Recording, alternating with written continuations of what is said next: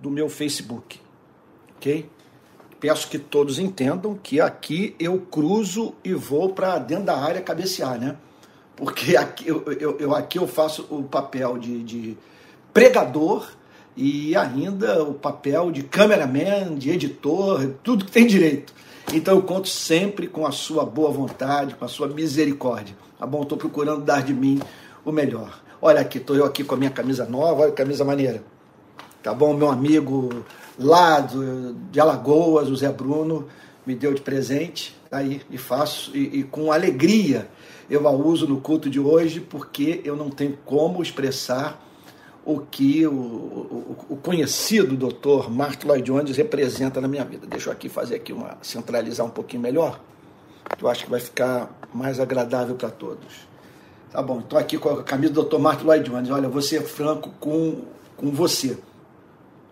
Ele está tão dentro de mim que eu, já nem sei mais quando eu falo se o que eu falo é meu ou é dele. Tá? Então eu peço que quando, se você vir aí algum plágio, tá, alguma suspeita de plágio, entenda que a coisa já está no campo da inconsciência, porque são mais de quase 40 anos lendo o grande pregador galês, conforme eu costumo dizer. Gente, vamos dar início ao nosso culto de adoração. Hoje é domingo. Cristãos do mundo inteiro estão reunidos a fim de buscar a presença do nosso Deus. Era para hoje eu estar num culto presencial no centro do Rio. O culto era para ser transmitido de lá. Mas o que aconteceu é que eu tive a semana inteira problemas de saúde. Pensei que tivesse contraído pela primeira vez a, a Covid, mas a bola bateu na trave, na minha trave e não entrou. Mais um teste que eu faço, que pela infinita bondade de Deus dá negativo. Contudo, eu não fui poupado de uma forte gripe. Eu ontem ainda é, é, eu ainda estou me sentindo gripado. Ontem eu me senti melhor, ainda deu para dar um mergulhinho na praia. Mas se eu soubesse que estaria é, hoje, como eu estou me sentindo nesse exato momento, eu não teria pedido para cancelar o culto. Mas eu não sabia que, que seria possível eu, eu estar em condição física de pregar presencialmente lá do centro do Rio. Então estou fazendo a transmissão direto aqui da biblioteca da minha casa. E logo mais nós teremos culto presencial aqui em casa. A igreja estará reunida aqui em casa. O núcleo de Niterói, a base de Niterói, vai se reunir aqui, nossa igreja pequena, a fim de juntos buscarmos a presença de Deus. Gente, vamos é, dar início ao nosso culto de adoração, lendo uma passagem. Estou eu aqui, olha, com a minha Bíblia, finalmente eu consegui sublinhar a minha Bíblia toda. Olha só, eu já tenho uma toda sublinhada, mas para usar aqui em casa. E essa aqui não, essa aqui é para ir para, vamos assim dizer, para ir para a pista, para ir para o púlpito. Então é muito legal, porque como a minha memória bíblica é geográfica, é, na maioria das vezes eu não sei dizer, olha, Mateus capítulo 13, verso 22 diz assim. Na maioria das vezes eu, eu, eu tenho o versículo, tenho o versículo na cabeça, não saberia mencionar com precisão a, o capítulo e o número do versículo, mas eu sei facilmente encontrá-lo na Bíblia. Agora eu preciso de uma Bíblia assim, né? Toda arrumadinha. E eu, eu encontrei uma caneta, que é uma caneta que permite você sublinhar a Bíblia. Ah, é uma pena que eu não estou com ela aqui. Tá, tá no outro cômodo. É uma Bíblia que é, é uma caneta que permite você sublinhar a Bíblia e ela não vaza. E ela não vaza. Olha, eu sabia que essa pergunta apareceria hoje. Onde você comprou essa camisa? Eu ganhei a camisa. E quem faz a camisa? Olha, eu não, nem sei quem faz a camisa. Tenho a mínima ideia. Isso aqui é um presente do meu amigo Zé Bruno, lá de Alagoas. Então, é, e ele me disse que a pessoa que faz, ela faz a camisa dos mais diferentes é, vamos assim dizer, ídolos nossos, né? Então, eu encomendar, olha, aí fica essa pergunta, qual camisa que você encomendaria? Eu vestiria, já estou vestindo a do Mark Lloyd Jones, mas eu acho que eu vestiria sem mínimo, sem a mínima dúvida, a mínima culpa, sem a mínima hesitação, a do John Stott, a do João Calvino, a do Lutero, a do Jonathan Edwards, a do reverendo Antônio Elias, ah, para falar aqui de nós brasileiros, sabe? E, pronto, e tantos outros, porque tem muita gente boa no nosso meio. Gente, mas vamos lá, vamos buscar a presença de Deus e lendo esse salmo aqui, olha só, Salmo 90. Salmo 90, que diz assim: por que, que eu vou ler agora um salmo antes de nós é, orarmos? Eu vou ler o salmo uh, antes de nós orarmos, porque eu estou certo que nada nos prepara melhor para o momento de oração do que a leitura das Sagradas Escrituras. Ela, ela nos apresenta, apresenta a mente, os motivos do louvor. Então vamos lá? Senhor, Olha que coisa linda, Salmo 90. Me mostre onde você vai encontrar isso na literatura universal. Você pode encontrar gente falando sobre Deus, mas falando sobre Deus como a Bíblia fala, você não vai encontrar. Senhor, tu tens sido o nosso refúgio de geração em geração. Antes que os montes nascessem e tu formasses a terra e o mundo, de eternidade a eternidade, tu és Deus. Coisa maravilhosa. Isso aqui, um mundo de artigo de fé está presente nessa declaração. Antes que os montes nascessem e tu formasses a terra e o mundo, de eternidade a eternidade, tu és Deus. Significa que Ele é eterno, que Ele é autoexistente, que Ele é imutável, que Ele é infinito, que Ele é o único Criador do universo. Tu reduzes o ser humano ao pó e dizes: voltem ao pó, filhos dos homens. Que é isso que nós somos. Agora, impressionante ele amar quem está sujeito a se transformar em pó e dar sua vida pelo homem e pela mulher. Pois mil anos aos teus olhos são como o dia de ontem, que se foi, e como a vigília da noite.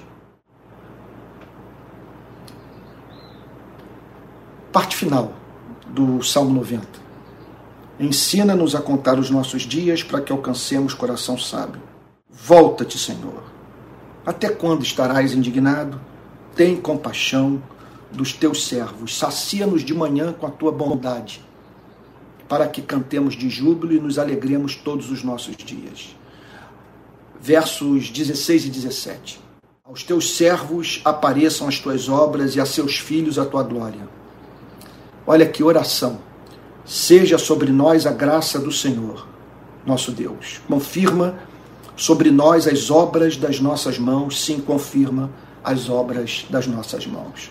Nós vamos agora dar início ao nosso culto de adoração a Deus falando com Jesus, falando com nosso Deus. Eu pergunto a você: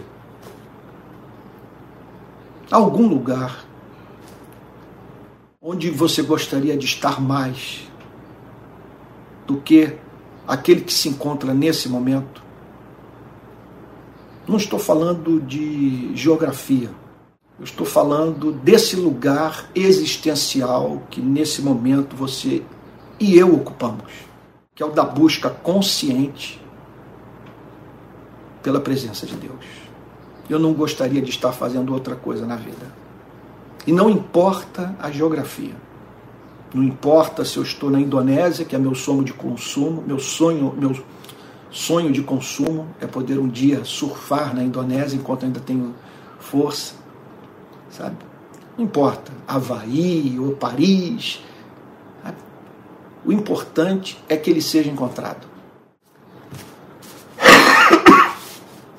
O importante é buscar a sua face e ouvi-lo dizer: Eis-me aqui.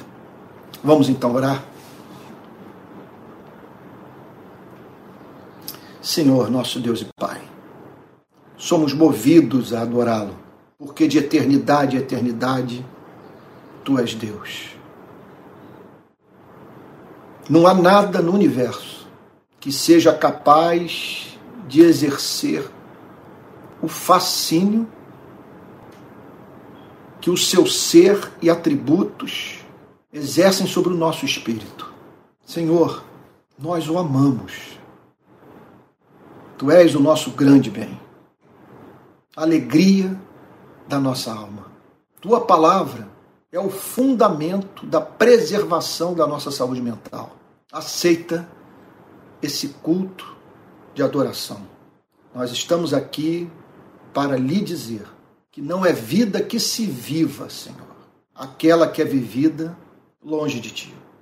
Nós pedimos nessa manhã perdão pelo que somos, pelo que fazemos, pelo que deixamos de fazer. Senhor, somos egoístas, conforme dizia Lutero, percebemos que há um malandro dentro de nós, há algo em nossa vida que é feio, que nos arrasta para o que é mesquinho, vulgar e nos distancia de Ti. Nós pedimos perdão por toda ligação existente em nossa vida com o mundo, a carne e o império das trevas. Perdoa-nos, Senhor. Senhor, nós queremos aproveitar essa manhã para também expressar na tua presença a nossa gratidão pelos teus feitos. Senhor, eu sei que muitos, tal como eu, estão aqui hoje para te agradecer pelos livramentos, Senhor, dos quais foram objeto. Eu te agradeço por não ter contraído o vírus, Senhor, da Covid. Te agradeço pelo restabelecimento da minha saúde. Senhor, eu agradeço, nós o agradecemos pelo restabelecimento da saúde de todos os nossos irmãos. Te agradecemos em especial pelo Alex, que tem muito gentilmente tocado piano nos cultos da noite aqui em casa. Te louvamos, Senhor, por ele estar se recuperando é, do infarto que sofreu. Nós te agradecemos, Senhor, pelo seu pleno restabelecimento e que o Senhor lhe conceda longevidade, porque ele é muito querido, Senhor. A presença dele faz bem a nós. Que o Senhor abençoe, ó Deus amado, nessa manhã, todos os que estão precisando pagar suas dívidas, os que procuram emprego, Senhor, e não encontram, nós queremos pedir por aqueles que estão enfrentando problemas no casamento, Senhor. Ó oh, Senhor querido, os que estão com dificuldade de se relacionarem com seus filhos, os que estão temerosos pela vida dos seus filhos. Senhor querido, nós apresentamos a Ti os que estão se sentindo muito moralmente vulneráveis. Senhor, sentem-se próximos da queda Ó Deus, compadece-te de todos eles, Senhor. Tua palavra ensina com muita clareza que nós temos um sacerdote que se compadece das nossas imperfeições. Senhor, porque ele assumiu a forma humana, em todas as coisas foi tentado, mas sem pecado. Nós pedimos que tu te compadeças desses, Senhor, que estão sofrendo, Senhor. Ó Deus amado, que o Senhor também socorra os que tropeçaram, ajudando-os a saber, conforme vimos no domingo passado de manhã, que sempre quando nos encontrarmos quebrantados, arrependidos pelo que fizemos, sentirmos ao nosso lado a presença de um Cristo severo a quebrar, a quebrar a cana quebrada e apagar a torcida que fumega, Senhor. Não é Cristo que se aproximou de nós mas sim o diabo travestido de Cristo, porque o Cristo da Bíblia é um Cristo por nós, não um Cristo contra nós. Senhor, nós pedimos que agora o Senhor ilumine esse texto das Sagradas Escrituras, ajude-nos a entender o seu significado e que a mensagem dessa manhã seja profética. Que o Senhor fale, que o Senhor fale com muita clareza ao seu povo. É o que nós pedimos em nome de Jesus, Senhor, com perdão dos nossos pecados. Amém. Amém. Irmãos queridos, eu, é, conforme eu sempre digo, você já, já deve até saber o que, que eu vou falar. Conforme eu havia combinado com os irmãos, nessas manhãs de domingo, eu assumi o compromisso com a igreja de fazer uma exposição de todos os milagres de Cristo, registrados em Mateus, Marcos, Lucas e João como que eu estou fazendo, que método, ou melhor, que critério, não, a palavra não é critério, é, vamos dizer, que caminho eu escolhi para fazer a, exposição desses milagres. Olha, o que eu vou te dizer agora vai, o que eu vou lhe dizer agora vai ajudá-lo a saber o que, que eu vou pregar na semana que vem. Eu estou, eu, eu, eu, eu comecei de Mateus, estou indo na direção de João. Então vou fazer Mateus, depois Marcos, depois Lucas, termino em João. E, e à medida que eu vou avançando e encontro um relato de uma obra sobrenatural de Cristo, de um milagre operado pelo nosso Salvador, eu paro.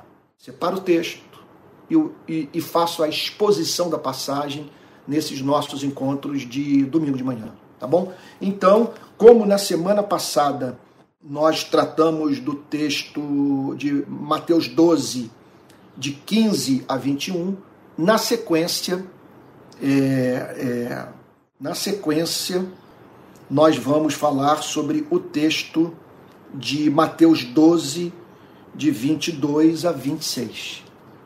Mateus 12, de 22 a 26, é uma passagem que fala sobre o milagre. De manhã nós estamos estudando é, os milagres e à noite nós estamos examinando as parábolas. Então, ah, ah, então esse é um texto que fala de um milagre, porque o Senhor Jesus é, detectou na vida de um ser humano que apresentava sintomas graves, alguma espécie de distúrbio na sua vida, a presença de espíritos malignos.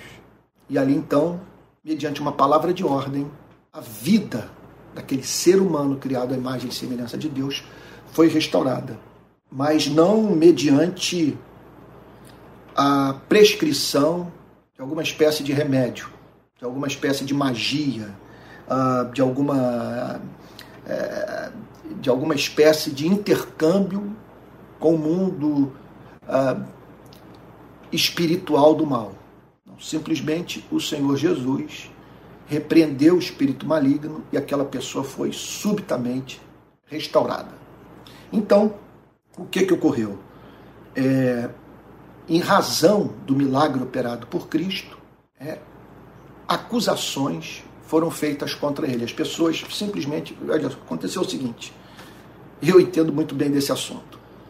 É, você encontra na sua vida gente que o odeia, que quer silenciá-lo, mas não consegue detectar um problema moral para o qual possa apontar e o desqualificar. E o silenciar, tornando uma pessoa desprezível aos olhos daqueles que o ouvem. Então, a, quando esse desvio moral ou uma declaração infeliz que expressa uma verdade, que expressa uma inverdade, não são detectados e a desqualificação da vida, do ministério, não pode ser levada a cabo, os adversários das nossas almas tomam das nossas vidas, da nossa reputação, da nossa alegria. Tem gente assim. E, e, e eles tomam um outro caminho, que é imputar a nós o que não cremos, o que nunca praticamos, o que jamais defendemos. Jesus está enfrentando esse problema. Então vamos lá, vamos para o texto. Então trouxeram a Jesus um endemoniado, cego e mudo. Então, trouxeram para o Senhor Jesus uma pessoa que não enxergava e que não falava. Bom, qual era a, a, o quadro clínico do ponto de vista da causa? A Bíblia, quer dizer, do ponto de vista da causa, a Bíblia não nos dá chance de, de, ah, de encontrarmos um motivo fisiológico para o que estava acontecendo. Você está entendendo o ponto? Veja, o que, que eu estou querendo dizer? Isso aí é encontrado em consultório. Se você pega as obras de um homem como Freud ou de Jung, são, quer dizer, é, são, quer dizer, os autores que eu mais li do ponto de vista da ciência da alma, da psique humana, é, então, você perceberá a presença desses sintomas. O que, que eu estou querendo dizer? A pessoa encontra-se clinicamente saudável, mas apresenta um sintoma é, é, que Contudo, está passando um avião agora nesse momento aqui perto da minha casa. É impressionante que as, as, duas coisas que mais me atrapalham nas transmissões aqui de casa são cachorro latindo, a cachorra da vizinhança, sabe, daqui a pouco eles começam a latir. Às vezes eu tenho a impressão que quando eu pego a Bíblia e faço assim, eles começam a latir. Aí eu fecho a Bíblia, eles param de latir. Abro a Bíblia, não, é claro que não é assim, mas muitas vezes aconteceu. De eu parar para pregar, a cachorrada começa a latir. Ou então passa avião. Aqui passa avião até não poder mais. Mas vamos lá. O que eu estou querendo dizer é o seguinte, que às vezes no trabalho chamado de anamnese. Quer dizer, o médico recebe no seu consultório o paciente. E muitas vezes não há, é, ele não consegue estabelecer uma relação de causa e efeito, sabe? Do ponto de vista dos sintomas. Ele percebe os sintomas, o paciente o procura em razão da presença dos mesmos e, contudo, o médico não consegue traçar uma relação fisiológica de causa e efeito. Há um, um, caso que eu já citei em outras pregações, eu peço perdão a você que está me ouvindo é, mencionar essa história novamente, mas eu acho ela impressionante, que tem a ver com o nascimento da psicanálise. É, Freud estava fazendo um trabalho com um psiquiatra francês. Estavam lidando com seus pacientes por meio da hipnose. E eles receberam o Dr. Charcot, e, e o Freud, uma paciente que não conseguia andar. Literalmente, ela não conseguia mover as pernas. Permanecia sentada. Mas é que entra o ponto que eu estou querendo dizer. Mas clinicamente não havia motivo para aquela mulher não andar. E aí então, Dr. Charcot e Freud hipnotizaram a mulher. E sob hipnose, eles conseguiram colocá-la para andar.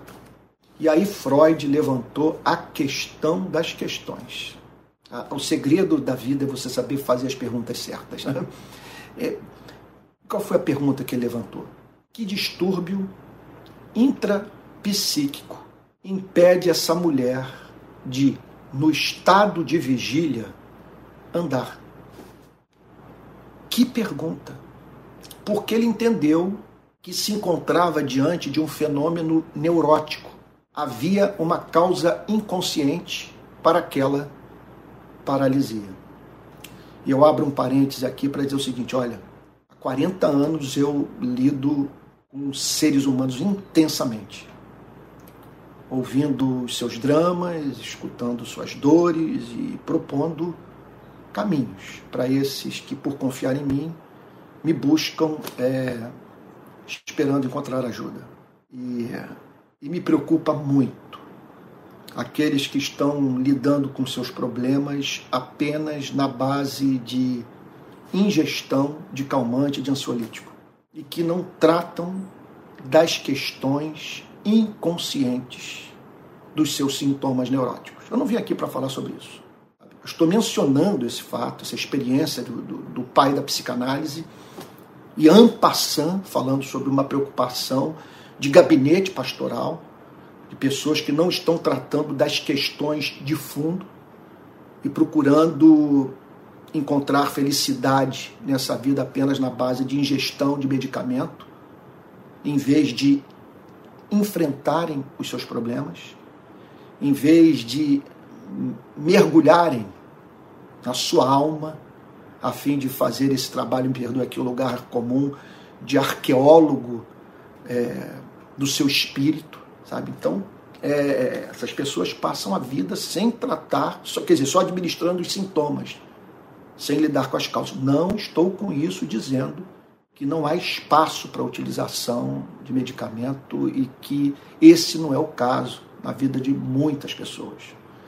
O importante é nós jamais confundirmos as causas dos problemas espirituais, psicológicos, emocionais que estamos enfrentando. Como diz o Dr. Martin Lloyd Jones, olha aqui que é, um dos aspectos da batalha espiritual consiste nessa confusão que o império das trevas causa em nossa mente, levando-nos a confundir a causa da nossa, a, a, confundir as causas das nossas dores, da nossa angústia, dos nossos problemas espirituais. Então, às vezes, atribuindo o psicológico ao fisiológico, ou fisiológico ao, ao, ao, ao, ao psicológico, ou atribuindo o psicológico ao espiritual e assim por diante. Às vezes, tudo que você está precisando é descansar um pouquinho mais. Sabe? Ontem, por exemplo, eu não, não estava legal. Eu passei a semana, eu sou uma pessoa muito ativa e, e, e amo a vida, amo viver. E eu passei terça, quarta e quinta de cama. Então não, não estava bem. E ontem, uma, aquela caminhada na areia da praia, o dia estava lindo, e o mergulho no mar, e depois o almoçozinho com a família e tal, aquilo me fez bem.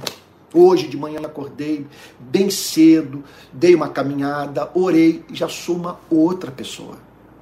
Então, às vezes é isso. Às vezes nós estamos dando um tratamento severo demais ao nosso corpo, à nossa mente, fazendo cobranças desumanas. Às vezes, eu vou ser franco com você. Às vezes eu olho assim, já vivi essa experiência de você estar assim num, num, num shopping, aí você olha para o menino e se lembra da sua infância. Já me ocorreu de fazer a seguinte pergunta né, para mim mesmo: O que você diria para aquele menino se você estivesse no seu lugar? Se em vez dele estivesse ali você, com 12 anos de idade. E uma das coisas que eu diria para esse menino é para ele se culpar menos não tentar assumir o papel de Messias, de redentor da vida de todos. Sabe? E de lidar com graça com as suas imperfeições. E não permitir que nada é, o convença de que o Deus revelado por Jesus Cristo não é um pai de amor, de misericórdia e que tem prazer em comunicar o seu perdão a nós. Bom, vamos voltar ao texto? Trouxeram a Jesus um endemoniado cego e mudo.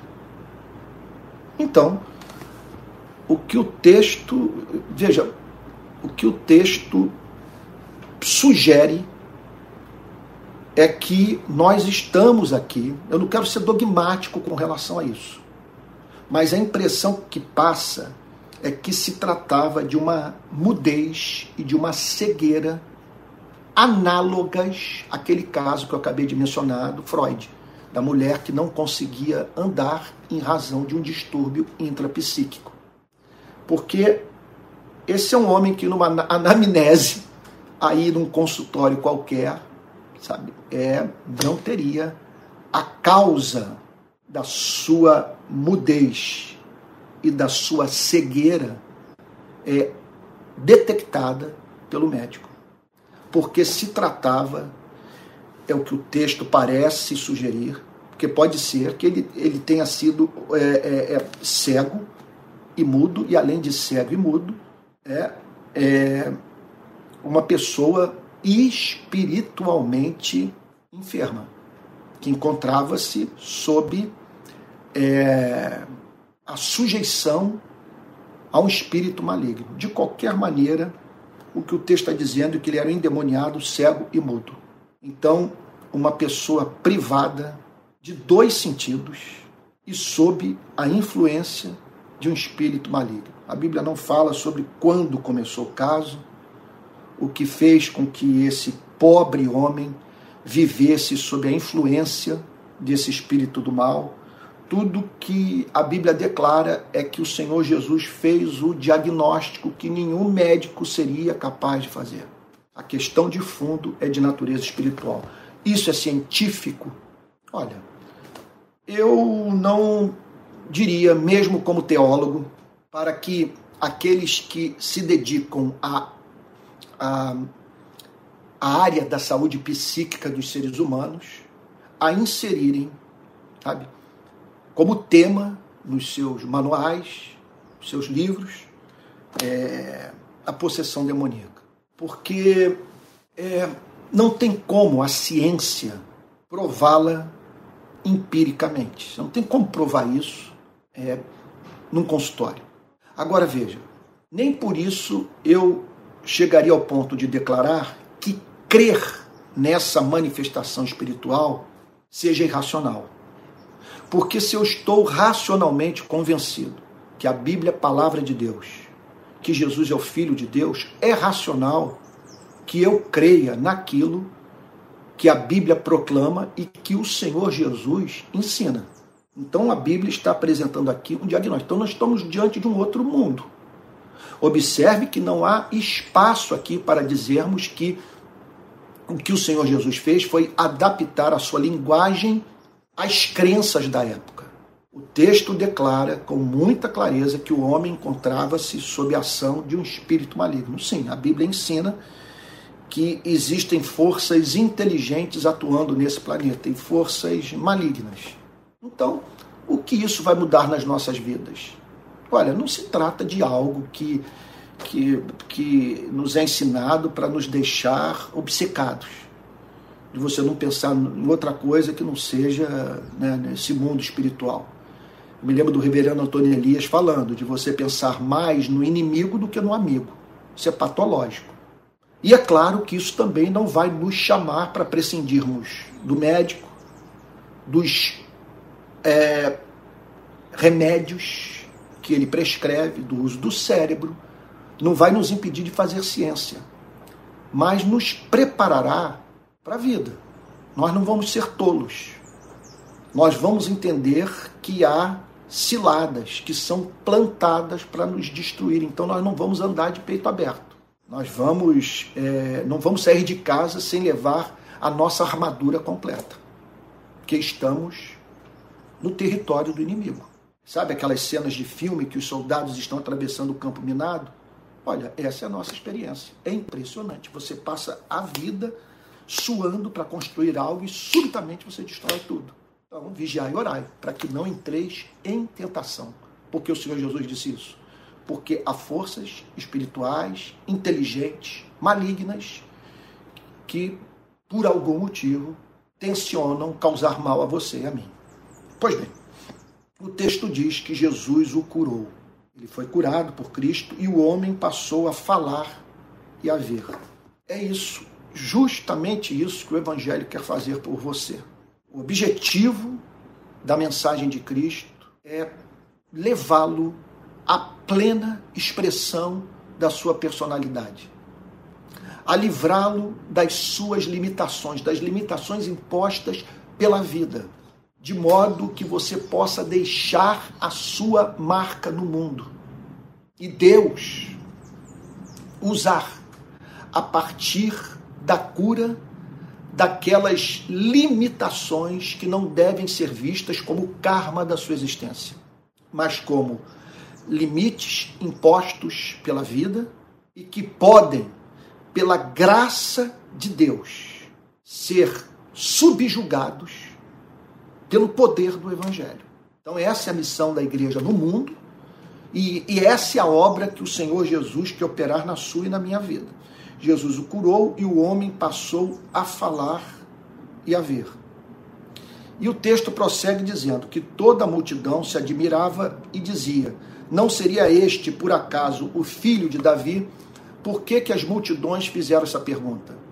As multidões fizeram essa pergunta em razão do fato do Antigo Testamento é, predizer que da descendência de Davi sairia um rei eterno, que o seu reinado não teria fim. A razão de ser dessa pergunta é porque o povo hebreu acreditava que a figura desse rei coincidiria com a figura do Messias, que o Messias seria rei, que o Messias tomaria assento no trono de Davi. Então as multidões olharam para aquele milagre e disseram o seguinte: olha, se aparecer é, o Messias, o rei descendente de Davi, ele vai ser mais excelente do que esse carpinteiro da cidade de Nazaré? O que esperamos encontrar nesse futuro rei? nesse Messias que nós é, não encontramos na vida de Jesus e para muito além do, do que tudo quanto podíamos imaginar. Porque o, o, que, o, o que nós estamos vendo, ele tomando sobre si as nossas enfermidades.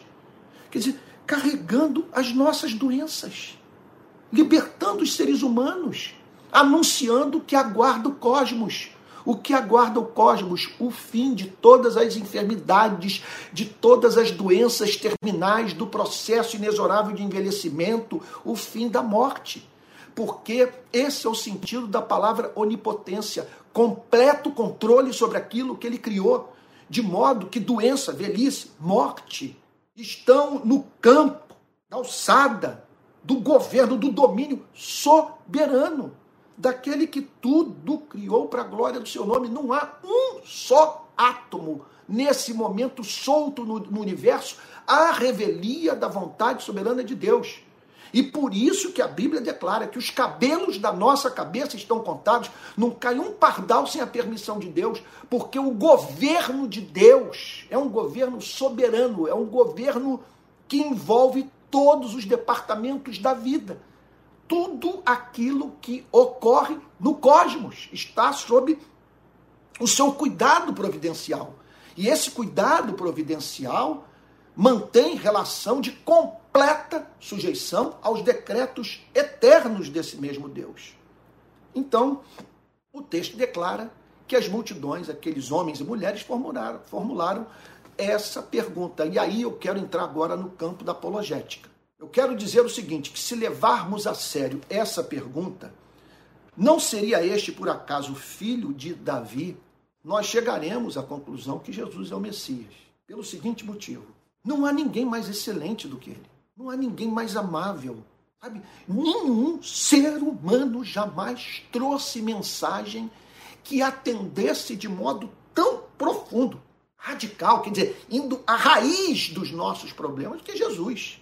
Então, é, é, é, a resposta para essa pergunta é central para nos certificarmos de que Jesus é o caminho, a verdade e a vida e ninguém vem ao Pai senão por Ele. Não há outro. Como é, que, que Messias nós podemos esperar mais excelente do que Cristo? Sabe que ser humano deve ser considerado por nós mais digno do nosso amor do que Jesus? Que biografia rivaliza com a dele? E, a, e essa biografia de Cristo é tão excelsa, tão simétrica, tão bela, que nós somos levados a dizer que, que aqueles que consideram essa história uma invenção precisam entender que só um Cristo para inventar um Cristo. Seres como você e como eu jamais criariam um personagem tão encantador. Onde encontrar um, um ser sabe, que, que, que apresente essa simetria de caráter do leão com o cordeiro. Sim, ele é o leão que enfrenta o mal, os perpetradores de violação de direito, sabe, aqueles que insistem na prática do desamor, que anuncia a ira vindoura, e ele é esse cordeiro doce que sempre trata com doçura os quebrantados de coração sabe, que abraça os pecadores, foi acusado, inclusive, de sentar-se à mesa com aqueles que eram considerados pela sociedade da época detestáveis. E isso com base na, na, na, na seguinte pressuposição: os sãos não precisam de médico e sim os doentes. Eu não vim chamar justos e sim pecadores para o arrependimento. E aí então, as multidões encantadas mas os fariseus indignados. O texto diz que, ouvindo isto, eles ficaram indignados. Veja o descompasso entre o povo, entre o povo e os pastores. E os teólogos, os fariseus equivalem aos pastores do nosso tempo. Eram os homens do Antigo Testamento, eram os homens que se dedicavam ao estudo da Bíblia, frequentadores de templo, frequentadores de sinagoga, dedicados ao ensino pessoas que, em razão do seu rigor ascético, eles eram membros da seita mais radical do judaísmo, contavam com respeito da população. E aqui nós vemos as multidões, veja só, sem a intermediação da instituição religiosa, sem a mediação dos pastores, sabe, dizerem o seguinte: olha, é, esse só pode ser o filho de Davi, não é possível que venha um mais excelente do que ele. E os fariseus, cegos, buscavam, como que eu poderia dizer, atrofiar esse sentido presente nas multidões. Talvez eu, eu poderia usar uma, melhor, encontrar uma forma melhor de destacar o ponto. Veja só, as multidões estavam diante da evidência do belo olharam para Jesus e disseram o seguinte: ele é formoso, ele é o filho de Davi. Mil perdões. Ele, ele é o rei de Israel. Olha o que, que nós vimos ele acabar de fazer com uma palavra. Ele libertou uma pessoa de uma possessão demoníaca e restaurou dois sentidos que ela não podia usar. Ela está livre. Quanto amor, quanto poder, quanta autoridade. O que nós podemos esperar mais? Quem haverá de surgir mais excelente do que esse? Que brinca com o mal. Sim, ele, ele simplesmente debocha do mal. Ele cura com uma palavra, mostrando que a última palavra no universo não está com a morte, e sim com Deus que não abdicou de ser rei, de ser o rei do universo. Então os fariseus, ouvindo isto, diziam: Olha só como que nós devemos ter cuidado com os pastores. Ninguém lida com liderança religiosa impunemente. Entenda esse ponto, isso é muito sério. Eles estavam enganados, eles estavam nas redes sociais, eles estavam organizando seus congressos para tentar matar o Messias, para convencer as pessoas de que Jesus não era o filho de Davi. Não era a esperança de Israel, não era o Messias. Então eles diziam o seguinte: Este não expulsa demônios, senão pelo poder de Belzebu, o maioral dos demônios. Veja, eles estavam diante de um fato. Qual fato? As obras extraordinárias de cura operadas por Jesus. Eles não conseguiam negar é, o que viam, justamente por isso. Porque os fatos são teimosos. Está ali, você não tem como refutá-los. O que eles trataram, portanto, de fazer foi de desqualificar o Senhor Jesus, não mediante a negação do que eles não podiam negar, fatos, mas mediante a origem daquele poder que curou o endemoniado, cego e mudo. E o que eles disseram é o seguinte: é, é evidente, é evidente que há uma divisão. Essa era a teologia deles há uma divisão no mundo espiritual do mal. É evidente. O que está acontecendo aqui é o seguinte: esse Cristo, que eles chamam, né? Cristo Messias, esse Jesus, esse carpinteiro, esse falso profeta, esse herege que está desencaminhando pessoas, acabou de operar um milagre, uma obra de libertação espiritual, mediante o intercâmbio secreto com as forças das trevas. Ele é alguém usado pelo maioral dos demônios. Então eles entendiam o seguinte, que havia uma hierarquia. Eles atribuíam ao rei, primeiro eles acreditavam no reino das trevas. Nisso eles estavam certos. Eles acreditavam na dimensão espiritual do mal. Eles acreditavam nisso. E acreditavam numa hierarquia. Só que uma hierarquia fraturada um reino do mal em disputa. São seres perversos e é claro que eles não podem viver na harmonia do amor. Eles se odeiam, eles estão é, é, é, nesse momento travando uma batalha, uma disputa.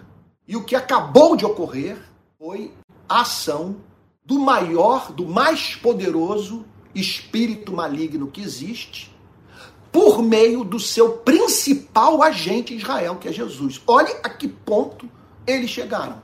Então, daí a importância, me perdoe aqui fazer uma aplicação política, a importância de nós checarmos as, as notícias falsas. Nos dias de hoje, esses homens estariam nas redes sociais usando o YouTube, o Twitter, o Facebook, o Instagram, o TikTok, usando blogs para dizer que para, para desqualificar a Jesus e declarar que Jesus atuava mediante ação do, do, do espírito de Belzebu e que o milagre que ele havia acabado de operar se tratava do sintoma do sintoma de um problema existente no mundo espiritual das trevas, que consiste na, na batalha que está sendo travada entre os próprios demônios. Daí a importância, portanto, repito, de nós procurarmos sempre responder a seguinte pergunta: a quem interessa esse tipo de discurso? Qual é o seu fundamento? Qual é a origem do que está sendo falado? O que aqueles que o negam têm a dizer? O que eu conheço do contraponto da afirmação que está sendo feita a mim? Deixa eu voltar mais, deixa eu insistir nesse ponto. Fazendo uma aplicação para o Brasil contemporâneo é, do, do que esse texto revela. Eu, eu, eu acredito que eu não estou forçando é, tanto assim o texto. O texto está dizendo que os pastores, os fariseus, estavam divulgando uma mentira.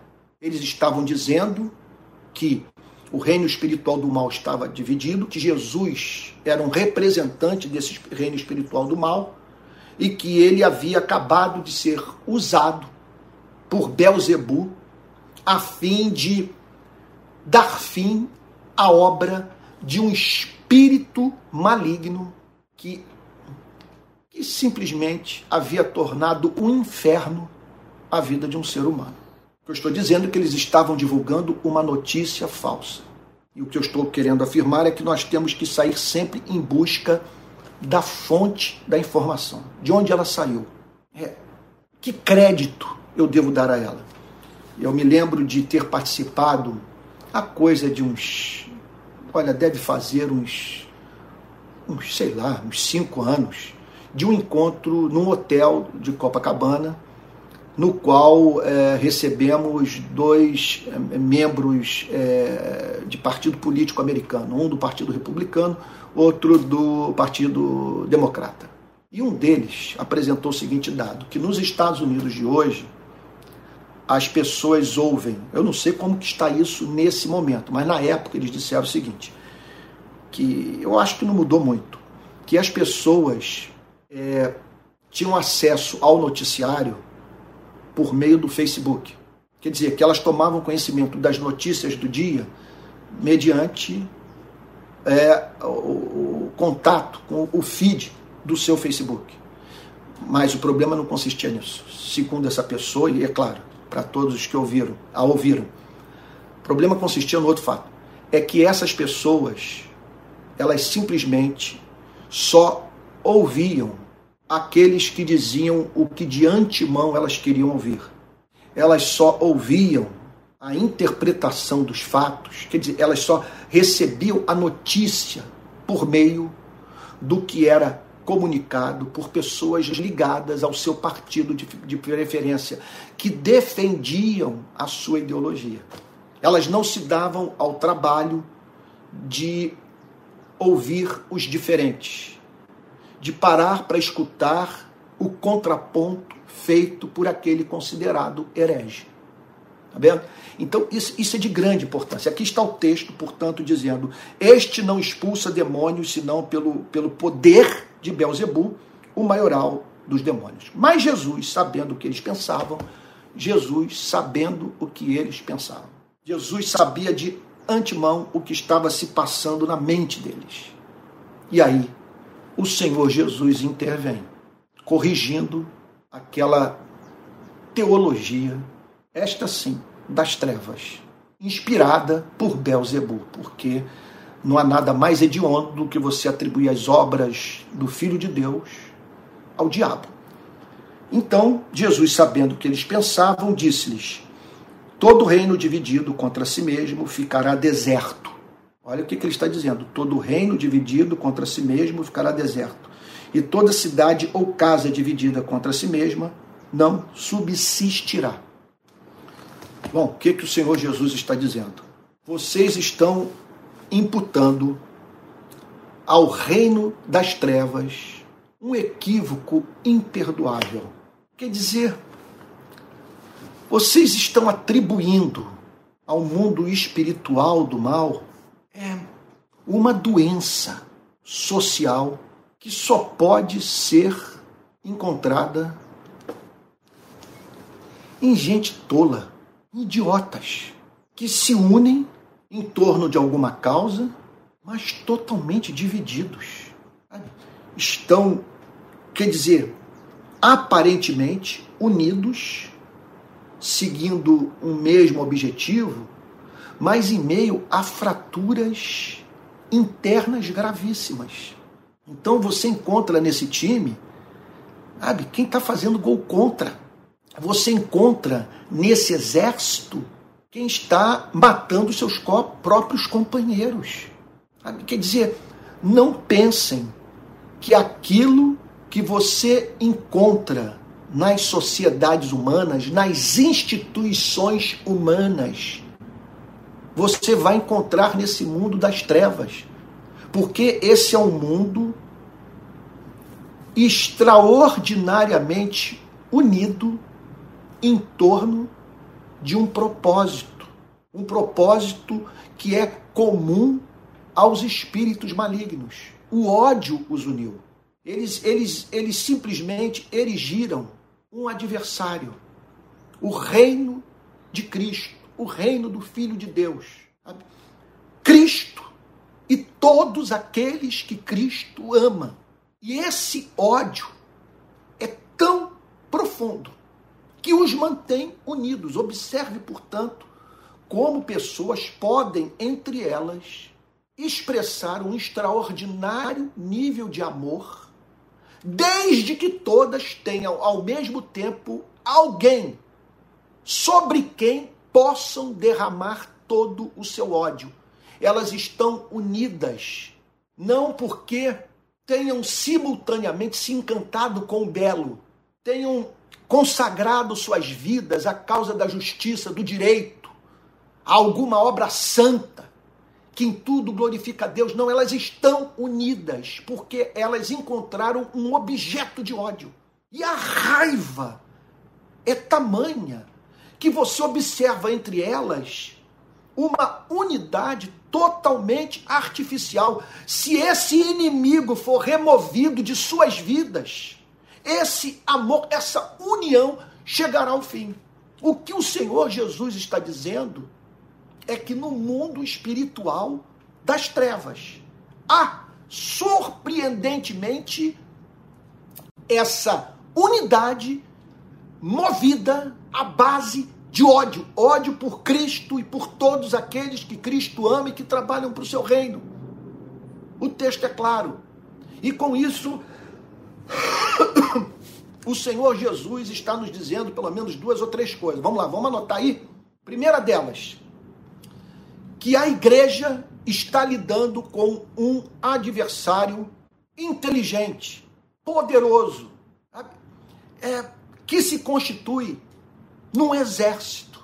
E um exército no qual há uma hierarquia e uma relação de obediência radical em torno de uma meta que é comum a esse império do mal, que é destruir o reino de Cristo.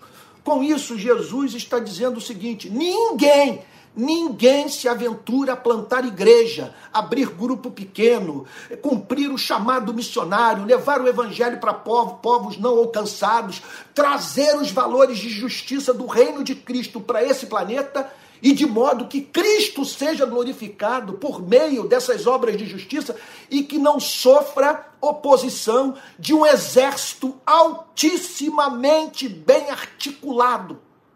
O que Jesus está dizendo é o seguinte: não sejam tolos. Vocês estão enfrentando uma batalha espiritual, vocês estão em confronto com um exército poderosíssimo. Eles agem simultaneamente. A comunicação entre eles é, é rápida, é veloz, é efetiva. E eles agem de modo a jamais permitir que a ação de um, de, de, de, de, de um espírito maligno milite contra a grande causa desse reino das trevas, repito, que é destruir o reino de Cristo. Então é por isso que nós não podemos brincar de impor as mãos sobre pessoas. De você botar criança no púlpito, ou gente que não tem experiência com igreja, à frente de uma igreja. Você vai destruir a vida dessa pessoa. O que eu estou querendo dizer é o seguinte: você tem que ter estofo, você tem que ter estrutura, você tem que ter vida com Deus, você tem que ser selado pelo Espírito, você tem que ser cheio do Espírito. Você tem que ser, ter sua mente firmada nesse livro, não ter dúvida quanto à sua inspiração. Tem que amar a Cristo, tem que ter passado por aquela experiência que a Bíblia chama de novo nascimento. E mesmo entre os nascidos de novo, só devem ser selecionados para esse trabalho de liderança aqueles cuja vida evidencie que são membros da tropa de elite do reino dos céus. É um rebanho dentro do rebanho. É gente da qual o mundo não é digno. Então, o que Jesus está dizendo é que nós estamos numa batalha. Estamos diante de um inimigo. O segundo princípio que Jesus nos apresenta é o seguinte: nesse sentido, portanto, o mundo das trevas segue um princípio. Eles são inteligentes, esses espíritos malignos. Que princípio? Que se eles se dividirem, eles não conseguirão levar a cabo os seus intentos entre os quais pegar você, pegar a mim e destruir a nossa utilidade pública, nos levar ao pecado, manchar nossa reputação, nos tornar uns tolos em relação à vida, fazendo com que vivamos como se fôssemos eternos, como se a morte nunca fosse chegar, como se tivéssemos as rédeas da nossa existência em nossas mãos. Esse é um princípio que se aplica a toda e qualquer instituição e que é levado a sério pelos demônios. Um reino, olha lá, um reino dividido contra si mesmo ficará deserto, e toda cidade ou casa dividida contra si mesma não subsistirá. Então ele dá três exemplos. Né? Ele fala de um reino, olha lá, reino dividido, cidade dividida ou casa dividida. Não tem como uma sociedade fraturada nessa extensão, um reino, ou até mesmo uma família que seja capaz de permanecer de pé. E aí é claro que nós somos levados a pensar na igreja.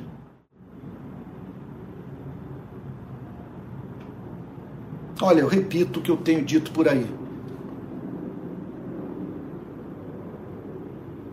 Quando esse período todo da história do nosso país passar,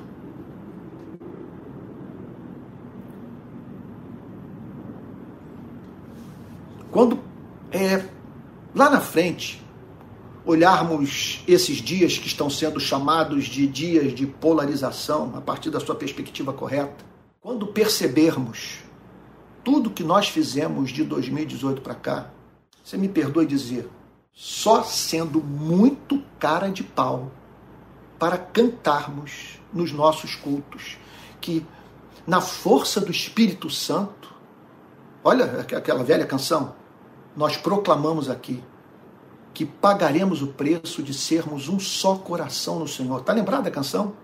E por mais que as trevas militem e nos queiram devorar, me parece, estou certo? Devorar. E por mais que as trevas militem e nos queiram devorar, eu acho, com os nossos olhos em Cristo, com os nossos olhos em Cristo unidos iremos andar. Pelo amor de Deus. Como cantar isso se a união da igreja não resistiu a Jair Bolsonaro? Não estou botando culpa nele, não. Não estou dizendo, é, unido, a pessoa, alguém, a Heloísa escreveu aqui, a Heloísa Helena, separar. Esse é o verbo. É, por, mais que as trevas, por mais que as trevas militem e nos tentem separar, com os nossos olhos em Cristo, unidos iremos andar.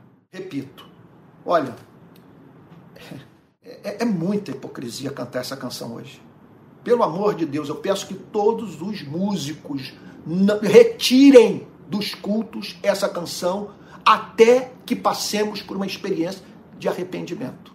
Até que entendamos que bastou um político profissional aparecer no cenário para que nós nos dividíssemos. Repito, não estou imputando ele essa responsabilidade, não.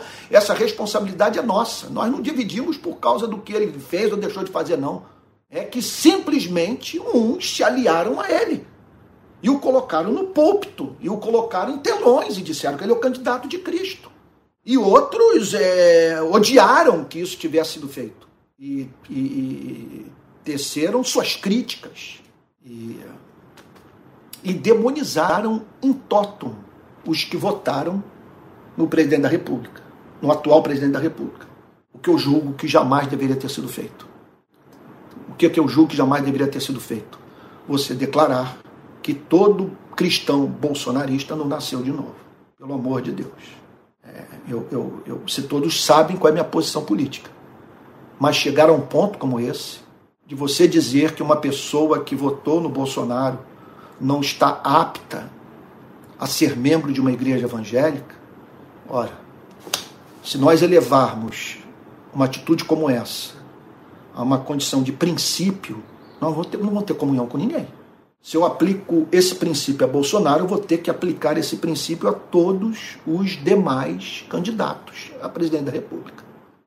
Porque é aquilo, você olha para todos, talvez tenha um ou outro que a gente não tenha muito assim o que dizer, mas se formos pensar os três que estão à frente das pesquisas de intenção de voto, todos têm seus problemas. Na vida de todos, nós encontramos é, aquilo que a ética cristã condena. Agora, é inegável, é inegável que nós nos dividimos e que nesse ponto eu não tenho como poupar aqueles que tentaram impor a todas as igrejas do país o apoio ao atual presidente da República. Veja, a nossa casa está dividida. Nós tínhamos os nossos problemas somos protestantes. É da natureza do protestantismo é essas diferenças de opinião entre os irmãos. Por quê? A nossa maior virtude e força é também a causa de algumas das nossas fraquezas. O que, que há de mais belo no protestantismo? Por que nós somos protestantes? Porque os reformadores pegaram a Bíblia tiraram a Bíblia do bispo, do padre, do papa, do, do, do teólogo, dos concílios e botaram a Bíblia na mão, na mão do povo. Traduziram o texto da Vulgata Latina para as línguas dos povos. Então, finalmente, o inglês, o alemão, o francês, o espanhol passaram a ter uma Bíblia, o português na sua, no seu próprio idioma para poder ler. Isso foi uma façanha da reforma protestante. E o, e, e, e o chamado, portanto, para a livre interpretação do texto bíblico. O que os reformadores disseram é o seguinte: você tem o direito, e não apenas o direito, você tem o dever de ler as Sagradas Escrituras e de chegar às suas conclusões. E se a sua consciência exigir que você creia num determinado artigo de fé, mesmo que essa convicção formada da oração, da leitura das Sagradas Escrituras, vá de encontro ao que a liderança religiosa da sua igreja ensina, fique com a sua consciência. É claro que você não vai ser um tolo. Se você está falando algo que ninguém está ensinando no momento, veja, das duas, uma. Ou você está fazendo a teologia avançar, você é um gênio, você descobriu nas Sagradas Escrituras o que ninguém até então conseguia enxergar. Você é um Lutero, em 1517, resgatando a doutrina da justificação pela graça mediante a fé. Você é um ungido, alguém especialmente separado por Deus para defender a verdade que encontrava-se sob escombros. Ou então, você está ensinando tolice. Ensinando tolice. Então, o chamado dos reformadores não era para que os cristãos menosprezassem as decisões é, é, do ponto de vista interpretativo, da interpretação das Sagradas Escrituras, sabe, feitas no, no, pelos teólogos, pelos pastores, sabe, é, nos séculos passados. O chamado era para que eles se mantivessem em comunhão, tanto é que um parênteses aqui para dizer o seguinte: os reformadores é, eles subscreviam o credo apostólico e, e, e, e as decisões dos grandes concílios ecumênicos da igreja. Você observa, por exemplo, Calvino nas Institutas o tempo inteiro procurando provar que o seu pensamento era agustiniano. Que ele cita Agostinho nas Institutas é brincadeira. E o mesmo nós vemos nas pregações de Martinho Lutero. Agora, é fato, é fato que nós herdamos da reforma protestante essa bênção de valor extraordinário. O direito de interpretarmos a Bíblia, de não esperarmos o pastor dizer aquilo que nós devemos crer nas Sagradas Escrituras. Contudo, como ninguém se aproxima desse livro sem os condicionamentos impostos pela vida, um, olha, quer ver uma influência? Aqui eu vou fazer uma, uma interpretação marxista do problema. Os marxistas, você sabe que eles acreditam na luta de classes que ricos e pobres vivem em mundos muito diferentes. Gente, é evidente que a interpretação que fazemos das Sagradas Escrituras tem íntima relação com a classe social a qual nós pertencemos. Você põe a Bíblia nas mãos de um pobre e ele vai ver a palavra pobre na Bíblia. Exceto, é claro, se ele for encontrado sob condicionamentos impostos pelos mais abastados tão onipresentes na igreja que ele acaba não enxergando aquilo que está diante dos seus olhos. Foi o que aconteceu comigo. Foi o que aconteceu comigo. Quando eu saí de, de dentro de um templo calvinista e fui parar nas favelas, ao voltar para a Bíblia, eu passei a ver pobre em tudo que é lugar. Aí que eu entendi o porquê do pai espiritual desse homem aqui, Jonathan Edwards, quer dizer, Martin, eu estou falando daqui do Martin Lloyd Jones, que teve como a sua grande referência em teologia Jonathan Edwards. E Jonathan Edwards declara o seguinte num dos seus sermões sobre ética: Não há mandamento nas Sagradas Escrituras para o qual haja mais promessa feita da parte de Deus do que o mandamento para cuidar do pobre. Sim, você passa a cuidar do pobre e Deus rasga os céus e diz para você: Eis-me aqui. Depois dê uma olhada em Isaías. Dê uma olhada nos textos do profeta Isaías, o que que, que, que o profeta, o que que Jeremias, o que, que, que, o, que os profetas maiores e menores falavam sobre a relação do povo de Deus com os pobres.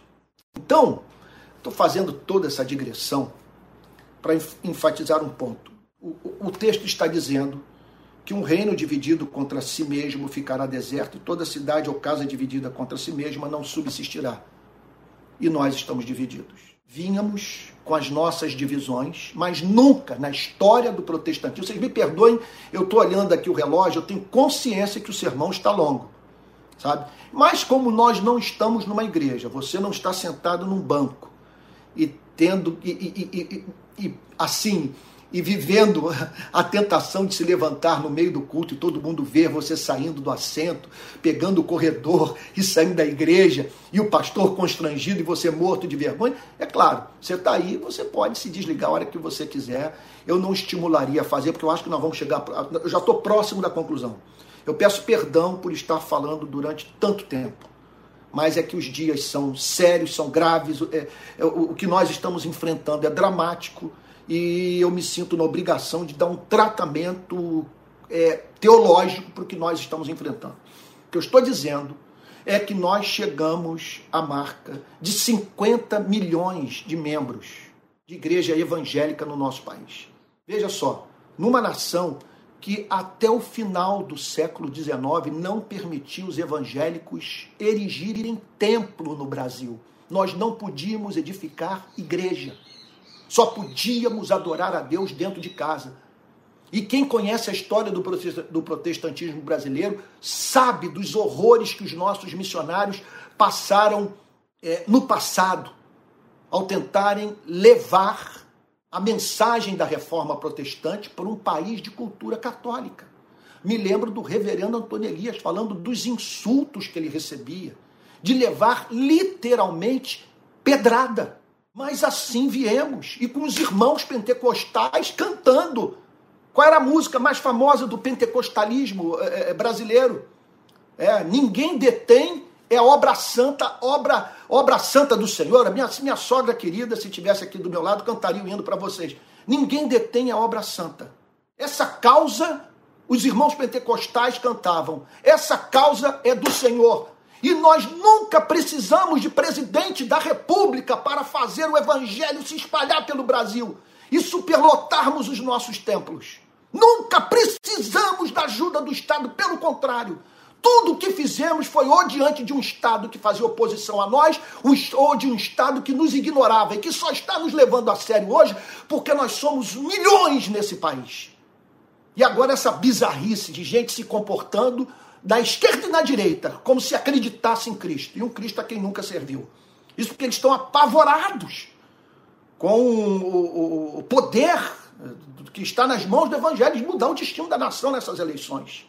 E assim viemos. Vocês me perdoem o que eu vou dizer. Meus irmãos que votam em Bolsonaro, os irmãos cometeram um erro. Não fomos nós que causamos a divisão. Quando vocês colocaram Bolsonaro no púlpito, disseram que ele é o candidato de Jesus Cristo, vocês exigiram de nós uma resposta. Vocês quiseram. O que eu estou querendo dizer é o seguinte: para que a igreja seja mantida unida, nós temos que estar com. com ah, meu Deus, que o Espírito Santo me traga as palavras.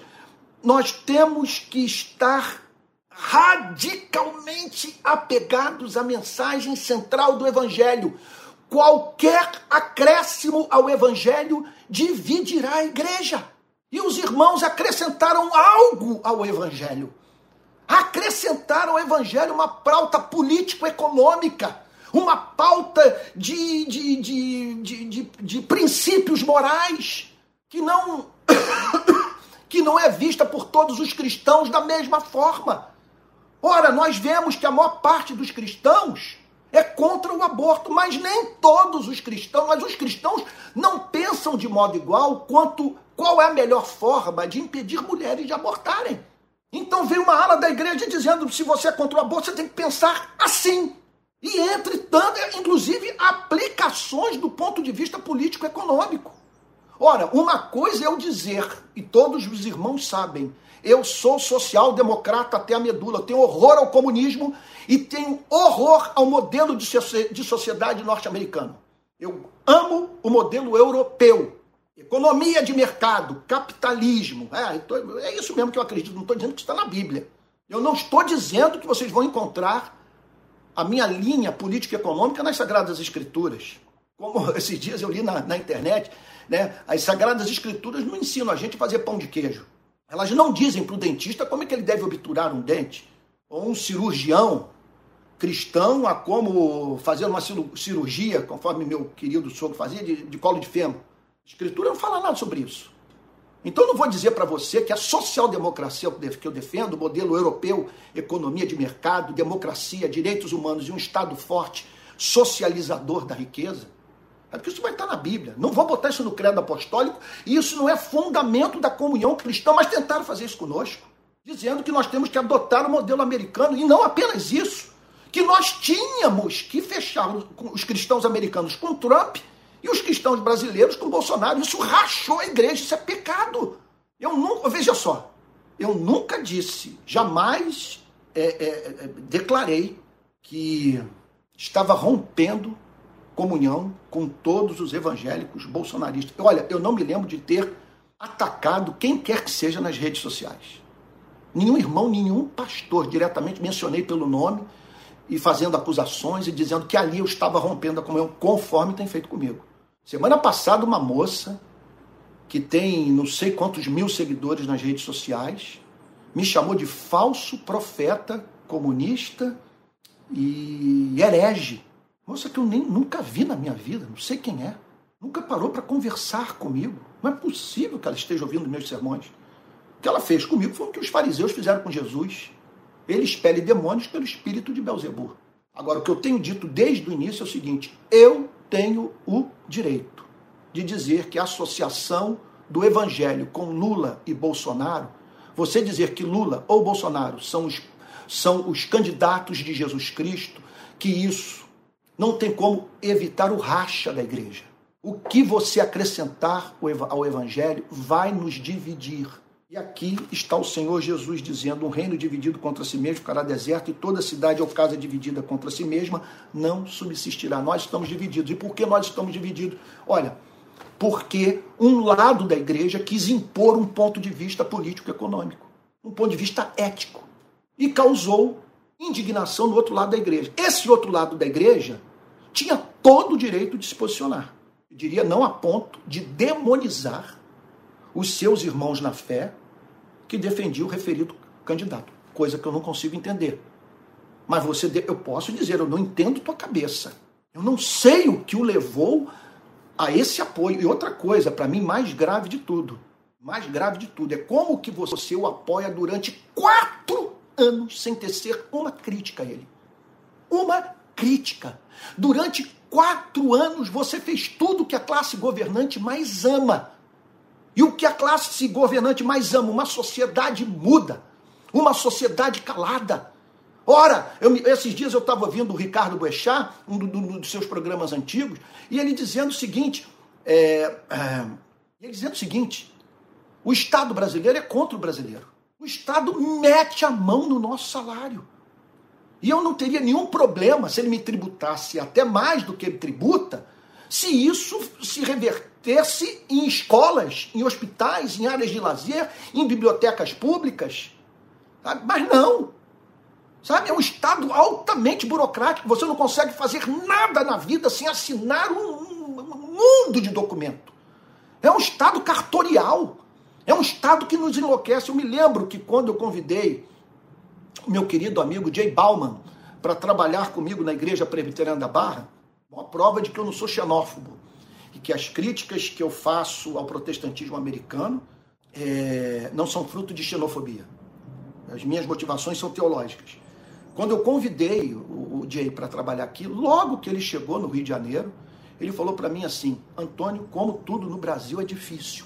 E aí, durante quatro anos, eu me deparo com uma igreja que foi chamada para ser sal da terra e luz do mundo, muda, muda diante dos absurdos que ocorreram na nossa nação. Não julgo que eu estou dividindo a igreja ao fazer essas críticas. Não julgo. Mas quando você viu sabe, o presidente da República indo de encontro à ciência, eh, eh, prescrevendo remédios sem eficácia comprovada, combatendo todas as normas sanitárias prescritas por infectologistas e epidemiologistas das nações mais desenvolvidas do planeta. Sabe? Quando ele é encontrado, portanto, fazendo piada com Pedro, você não podia ficar calado. E agora eu fico, eu fico essa pergunta. Eu fico essa pergunta. Se o Lula ganhar as eleições, como que você, depois desses quatro anos de silêncio, vai criticar o novo presidente da República? Você me perdoe, não tem como o ouvir. Você ficou mudo. E agora, subitamente, você vai, vai se apresentar como o protestante, como, sabe, como o, o, sei lá, o arauto da, da, da verdade, da justiça, depois desses quatro anos de silêncio, em que o seu país é o número um do mundo em números proporcionais de pessoas mortas pela Covid. O reino está dividido. Esse é um fato. Eu posso atribuir aos setores progressistas, mais de esquerda da igreja, essa divisão? Em parte. Eu acho que muitos foram impiedosos com os cristãos bolsonaristas. Eu não jamais chegaria ao ponto de dizer que todo bolsonarista prova que não nasceu de novo, pelo simples fato de apoiar Bolsonaro. Agora, a responsabilidade maior é daqueles que fizeram com Bolsonaro o que a igreja nunca fez com Lula. Nós não temos na história do movimento evangélico um presidente da República tão associado à nossa imagem como o Bolsonaro. Nossa imagem hoje está intimamente ligada a Bolsonaro. Aí eu pergunto a você: como manter a unidade da igreja quando um acréscimo como esse é feito ao evangelho? Que acréscimo? Se você interpretar corretamente a Bíblia, você vai apoiar o Bolsonaro suas ideologias, as suas pautas. Se você, de fato, está interpretando corretamente esse livro, você haverá de lutar por uma sociedade armada. Todos de pistola na cintura, andando na Nossa Senhora de Copacabana, na Avenida Atlântica, na Avenida Paulista, sabe, na Praça do Papa, em Belo Horizonte, e por aí vai, nas praias do Norte, todo mundo armado. O perdões que eu estou aqui administrando no final da gripe. Olha, eu não esperava ter uma mensagem tão longa. Eu orei muito hoje de manhã para que Deus me usasse. E esse texto é super pertinente. Todo reino dividido contra si mesmo ficará deserto, e toda cidade ou casa dividida contra si mesma não subsistirá. Enquanto nós tivemos relativamente, enquanto nós estivemos relativamente unidos, do final do século XIX para cá, a Igreja Presbiteriana do Brasil foi plantada em 1862. É por essa época que os protestantes chegam no Brasil. Houve tentativas no século XVI, mas os missionários enviados por Calvino tiveram que voltar para a Europa e outros foram mortos aqui na Baía de Guanabara. São os primeiros mártires da reforma protestante. São os primeiros missionários enviados pelos protestantes para fora do Brasil, para fora da Europa. Né? Chegaram às Américas e tal a pedido de João Calvino que a ideia era implantar a França Antártida, a, a França Antártida, oh meu Deus, a França Antártica, que ia do Rio de Janeiro até Cabo Frio. E a religião seria o calvinismo não deu certo e tal. E aí os protestantes vêm com força no final do século, no final do século XIX.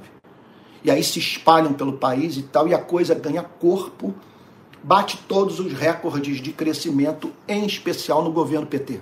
Não estou dizendo que o governo PT favoreceu o crescimento da igreja. Não estou dizendo que eh, Lula e Dilma trabalharam pela evangelização do Brasil. O que eu estou dizendo é que eles não nos atrapalharam. O que eu estou dizendo é que muitas igrejas foram mantidas pelo Bolsa Família lá no sertão do Nordeste, no sertão do Seridó, no Rio Grande do Norte, um pastor da Assembleia disse para mim: Antônio, a minha igreja é mantida pelo Bolsa Família porque todos os meus membros recebem Bolsa Família. Todos. E aí então essa igreja que vinha, nós tínhamos nossas divisões, arminianos e calvinistas algumas igrejas com culto mais pentecostal, outras com o culto mais é, reformado e tal. Tínhamos as nossas divisões com relação aos dons espirituais, batíamos com o Espírito Santo, mas o que está em curso hoje, gente, nós não tínhamos ódio pelo fato de, de, de um ser a favor da bateria e outro contra. Não era uma coisa assim disseminada, a gente até brincava com isso, sabe? Agora, o que está vendo hoje é raiva é raiva de irmão não fala com irmão, é irmão de sangue, famílias divididas, igrejas e tal. E, e, e o que eu posso, e, e, o que está acontecendo é o seguinte: nós vamos perder, estamos perdendo em força. Há setores da igreja que não conseguem mais dialogar, não vão fazer mais nada juntos. E se nós tivermos que nos unir em torno de alguma causa, vai só, só um milagre da graça divina, tamanho nível de divisão existente entre nós. Bom, eu vou parar por aqui. É, tinha muita coisa mais para falar e é, é claro, como eu, não, como eu estou aqui, não estou diante do, de, de uma da igreja reunida, não estou vendo ninguém dormindo, ninguém batendo no relógio para ver se o relógio não parou e tal. Eu estou falando. Eu acho que hoje bati todos os recordes. Eu peço perdão a vocês por ter falado durante tanto tempo, mas que fica essa lição. Hoje vai ter debate à noite, nós vamos ter um 7 de setembro complicado. O mês de setembro vai ser um mês de setembro dificílimo para a nossa democracia, para as nossas igrejas, e nós precisamos hoje, é, na verdade, é partir da seguinte pressuposição: a igreja está dividida, está rachada como jamais aconteceu na história do Brasil. Nós precisamos sair em busca das causas. Precisamos nós, nós precisamos nos arrepender. Nós estamos, nós estamos em pecado. Essa que é a grande verdade. Não estamos dando para o país. A nação está dividida. E a igreja também. No momento que a igreja deveria ser referência de harmonia de relacionamento, de, de unidade, de emitir a seguinte nota para o Brasil: olha, realmente, nós estamos lidando com um tema explosivo e que tende a nos separar, mas porque somos cristãos porque amamos o mesmo Salvador, cremos na mesma mensagem chamada Evangelho, nada nos divide. E não estamos dividido, divididos porque um reino dividido uma casa dividida, uma cidade dividida não subsistirão. A casa vai ficar deserta. O reino vai ficar deserto. Será a devastação. Bom, que Deus nos conceda graça para entendermos o problema que estamos enfrentando e entendermos as causas. Me perdoe dizer, repito, e creio que eu é, que que não é profeta o que nega esse fato. Nenhum pastor, nenhum eu, eu vou falar da forma mais específica, mais pertinente possível. Nenhum pastor, nenhum líder, nenhuma denominação tem o direito de colocar ao lado do trono de Cristo Lula ou Bolsonaro. Ponto. Cristo não tem candidato. Quando você tiver que falar, fale no seu nome. E lembre-se que caso o seu apoio for um apoio fanático, incondicional, acrítico, você perderá o respeito por parte daqueles que se relacionam com você e simplesmente não terá autoridade moral para criticar a quem quer que seja. Vamos orar?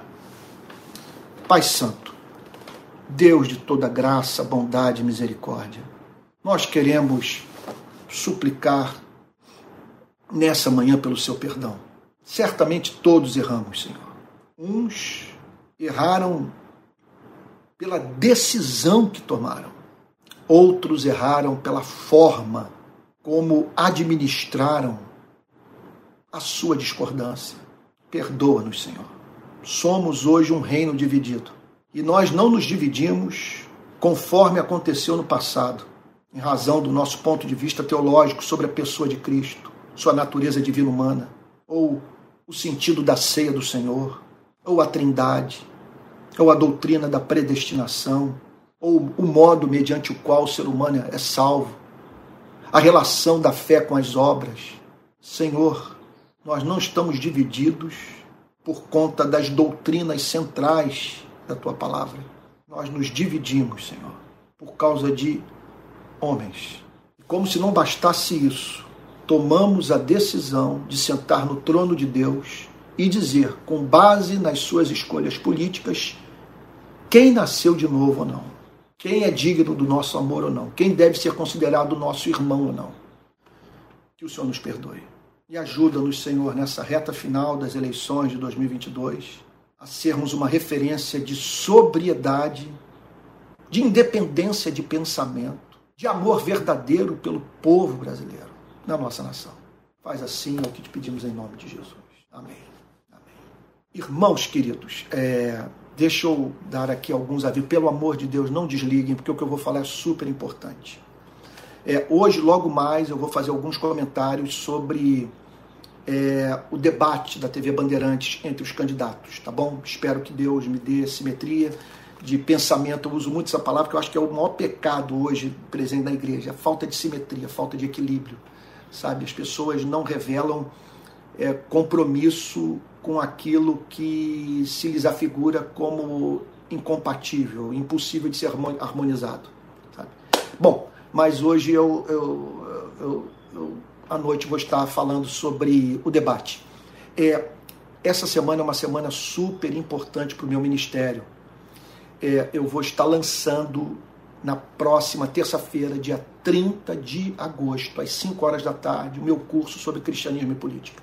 Não vou doutrinar ninguém a ponto de levar quem participar do curso para, para ideologias extremistas, de, de direita ou de esquerda.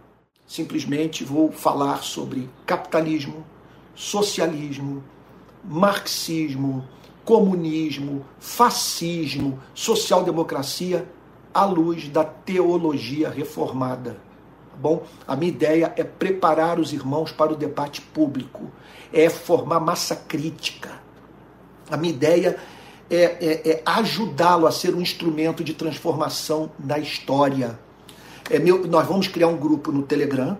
Me, nesse grupo eu vou estar propondo livros para lermos em conjunto. Vou organizar oficinas a fim de falar também sobre a minha experiência de campo, porque o Rio de Paz me perdoe dizer, não deixa de ser um case, porque como que um movimento que nasce dentro da igreja evangélica tem a aceitação de todos os meios de comunicação brasileiros e agências internacionais de notícia. Então eu quero muito falar sobre isso. Então, 30 de agosto, 5 horas da tarde. Agora, já uma lista há uma lista de espera. Se você for lá no meu Instagram, na bio lá em cima, tem um link. Se você clicar ali, você vai poder fazer parte então dessa lista de espera. O curso vai ser pago. Agora entenda uma coisa. Eu hoje estou em vias de não receber mais ajuda de nenhuma instituição evangélica. Eu estou tendo que me virar. Então isso é fruto de muito trabalho. O trabalhador é digno do seu salário. Então, eu, eu, agora, o que vai ser cobrado é ridículo. Dividido em 10 vezes vai dar, sei lá, 40 reais por mês ou, ou 45 reais. Sabe? Que você então vai participar de pelo menos uns 8 a 10 seminários, sabe? Pelas redes sociais e tal, e discussões, e talvez até encontro pessoal. Vai ser uma coisa muito rica. Nós vamos ter um grupo que vai estar pensando o Brasil e lutando para tornar o nosso país mais próximo do ideal prescrito pelos valores do Evangelho. Tá bom? Então vai lá, mais tarde aí, depois do culto, vai lá no Instagram, no meu Instagram, clica ali no link da, do curso de Cristianismo e Política e faça parte dessa lista de espera. espera. Gente, eu cometi um erro terrível. Nós já temos a conta bancária.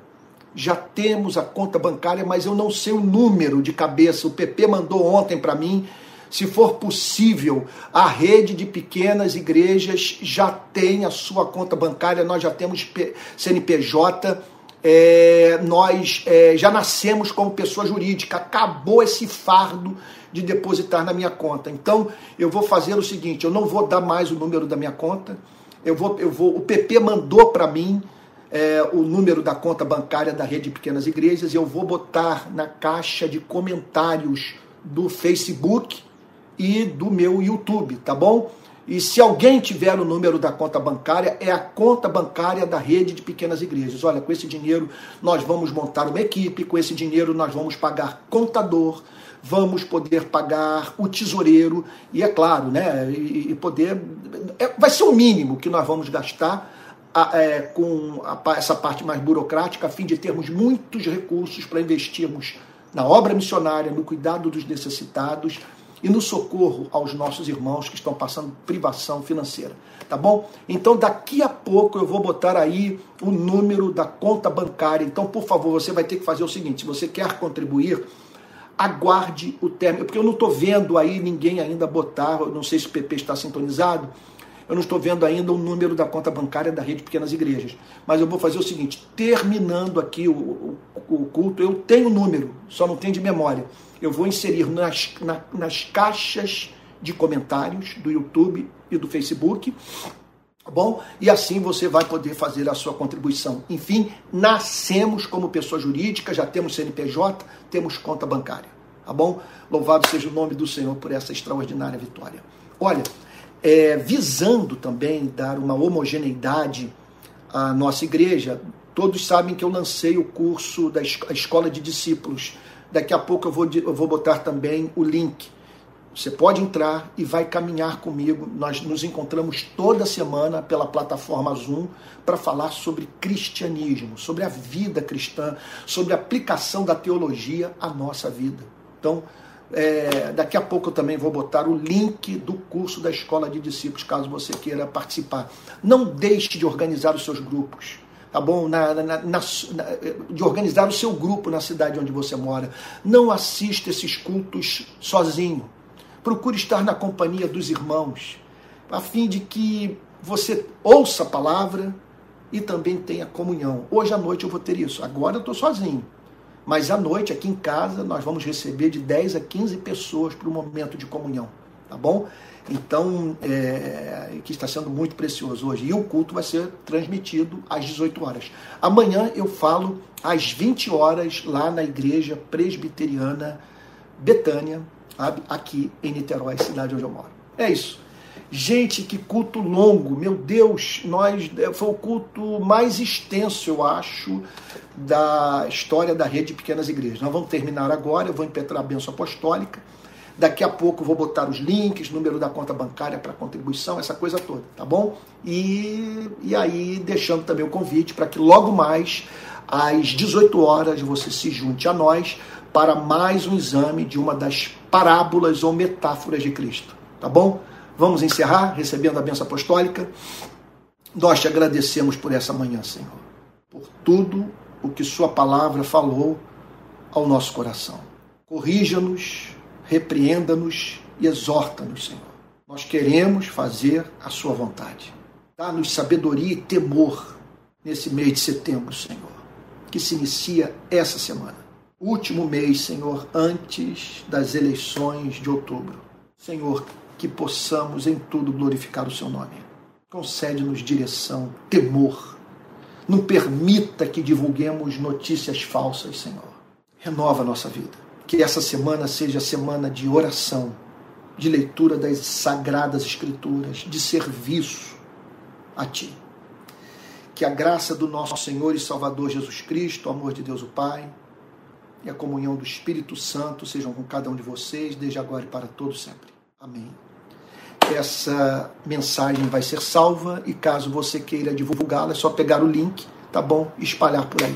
Que Deus o abençoe e guarde e até logo mais às 18 horas, tá bom? Fique com Jesus. E não deixe de passar lá no Instagram e entrar na lista de espera do curso sobre cristianismo e política. Vamos mudar a história desse país. Valeu, fique com Jesus.